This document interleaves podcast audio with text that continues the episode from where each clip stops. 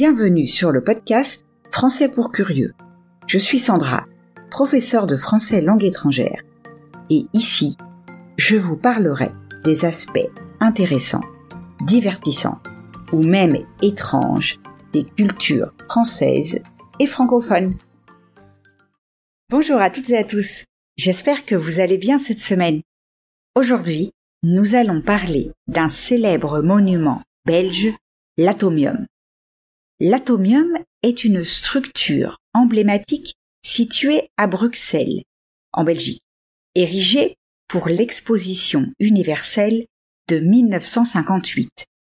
Elle symbolise une cellule de cristal de fer agrandie 165 milliards de fois, suivant une configuration cubique centrée. On peut la trouver à Laeken, sur le plateau du SL, là où l'exposition a eu lieu. Comme d'habitude, un peu de vocabulaire utile afin de mieux comprendre l'épisode d'aujourd'hui. Ériger, c'est un synonyme de construire. Revêtir, c'est recouvrir un support ou un objet de quelque chose, d'un revêtement destiné à le renforcer. Une ossature désigne toute charpente qui soutient un ensemble. Remettre sur le tapis, c'est une expression familière qui signifie recommencer à parler d'un problème ou d'un sujet dont d'autres n'ont plus envie de discuter. Oblique, qui est dévié par rapport à une ligne, à un plan horizontal ou vertical. Étanche, qui ne laisse pas passer les liquides, les gaz, les poussières et l'humidité. Entrons maintenant dans le vif du sujet. Commençons par la description de la structure. L'atomium, conçu par l'ingénieur André Waterkane et construit par les architectes André et Jean Pollack, a été inauguré lors de l'exposition universelle de 1958 à Bruxelles. Tout comme le Mannequin Peace et la Grand Place, il est devenu un emblème de la capitale belge. Plus qu'un simple monument, l'atomium représente le courage d'une époque, cherchant à aligner le destin humain avec les avancées scientifiques. L'atomium est une structure unique, oscillant entre art sculptural et prouesse architecturale, s'élevant à 102 mètres de hauteur. En 1958, il pesait 2400 tonnes, mais ce poids est passé à 2500 en 2006. Il est constitué d'une ossature en acier soutenue par trois piliers bipodes. Ces piliers supportent neuf sphères de 18 mètres de diamètre, pesant approximativement 250 tonnes chacune.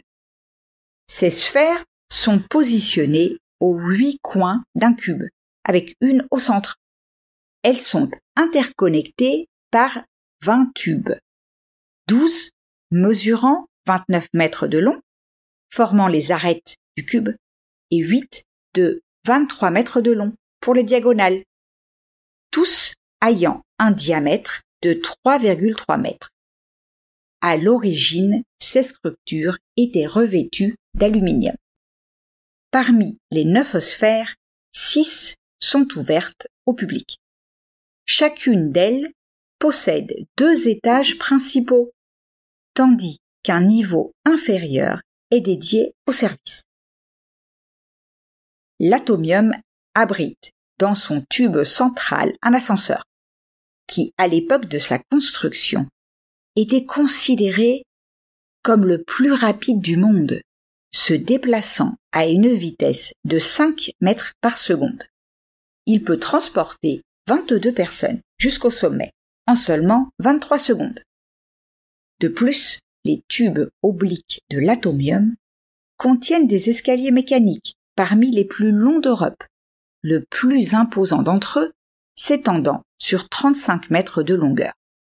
la construction de l'atomium a véritablement été une prouesse technique.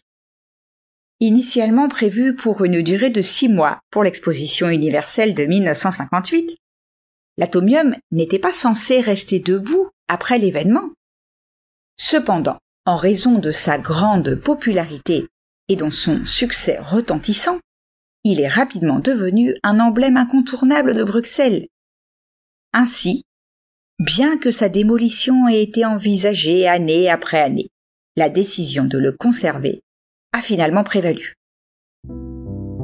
Parlons maintenant de la rénovation de l'édifice. Au cours des années 1990, la nécessité d'une rénovation majeure de l'atomium est devenue indiscutable. Étant donné les coûts importants associés à une telle entreprise, la question de la préservation de ces structures, initialement conçues, comme nous avons dit, pour une durée de vie éphémère, a été remise sur le tapis. Bien que personne ne voulait voir l'édifice démoli, une proposition envisageait de se limiter à la réparation des surfaces extérieures, tout en cessant l'exploitation de l'intérieur. Face à l'opposition généralisée, la décision a été prise d'entreprendre une rénovation complète. À l'aube du XXIe siècle, l'atomium affichait un extérieur terne et portait les stigmates de son temps. Son revêtement extérieur n'était plus étanche, et les éléments intérieurs, témoins du charme des années 1950, étaient fortement endommagés. Seule la structure principale restait solide et pouvait être préservée. En 2001, le projet de rénovation de l'atomium a été initié grâce à une collaboration entre l'État fédéral belge, la région de Bruxelles-Capitale et la ville de Bruxelles. Les travaux de rénovation ont été confiés aux entreprises B6 et à sa filiale Jacques Delens. Ils ont débuté en mars 2004 et se sont achevés en février 2006. L'ancien revêtement en aluminium a été remplacé par un matériau plus durable, l'acier inoxydable particulièrement adapté pour un monument célébrant le fer. À l'origine, chaque sphère était ornée d'environ 720 triangles d'aluminium. Certains d'entre eux ont été vendus comme souvenirs. Ils ont tous été substitués, sur chaque sphère, par 18 grands triangles en acier inoxydable. Ces nouvelles plaques, tout en étant plus robustes, conservent l'esthétique des originales en reprenant les motifs des triangles qu'elle remplace. Cela permet à l'atomium de garder son apparence familière depuis 1958. Comme à ses débuts, des jeux de lumière sur les neuf sphères imitent les mouvements rapides des électrons autour d'un noyau atomique. L'installation de ce nouveau revêtement a été réalisée à l'aide d'une grue. Les plaques étant ensuite fixé par des cordistes, une méthode choisie pour éviter l'utilisation de grands échafaudages. Le nouveau pavillon d'accueil a été imaginé par l'architecte Christine Conny et sa construction s'est étalée de décembre 2005 à juillet 2006. Le 14 février 2006, l'atomium rénové a été officiellement inauguré en honneur de cette rénovation, une pièce commémorative de 2 euros a été émise en mars 2006. Sur les six sphères de l'atomium ouvertes au public, il est important de souligner les données suivantes. La sphère de base est dédiée à une exposition permanente qui retrace les années 1950, l'exposition universelle et la genèse de l'atomium. Une autre sphère est consacrée aux expositions temporaires.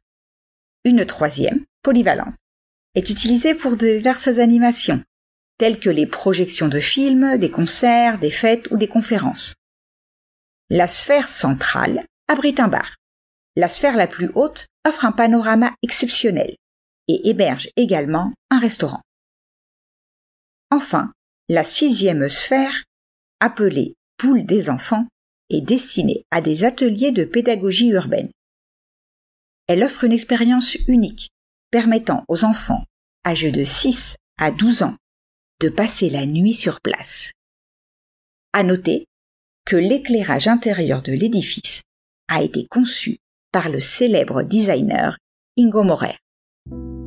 Abordons maintenant une croyance populaire. Il existe une idée reçue, selon laquelle les neuf sphères de l'atomium symboliseraient les neuf provinces de Belgique, qui étaient les principales subdivisions administratives du pays lors de sa construction pour l'exposition universelle en 1958. À cette époque, les entités fédérées actuelles, communautés, régions administratives et régions linguistiques, n'avaient pas encore été établies. Toutefois, il est important de noter que cette association est fortuite.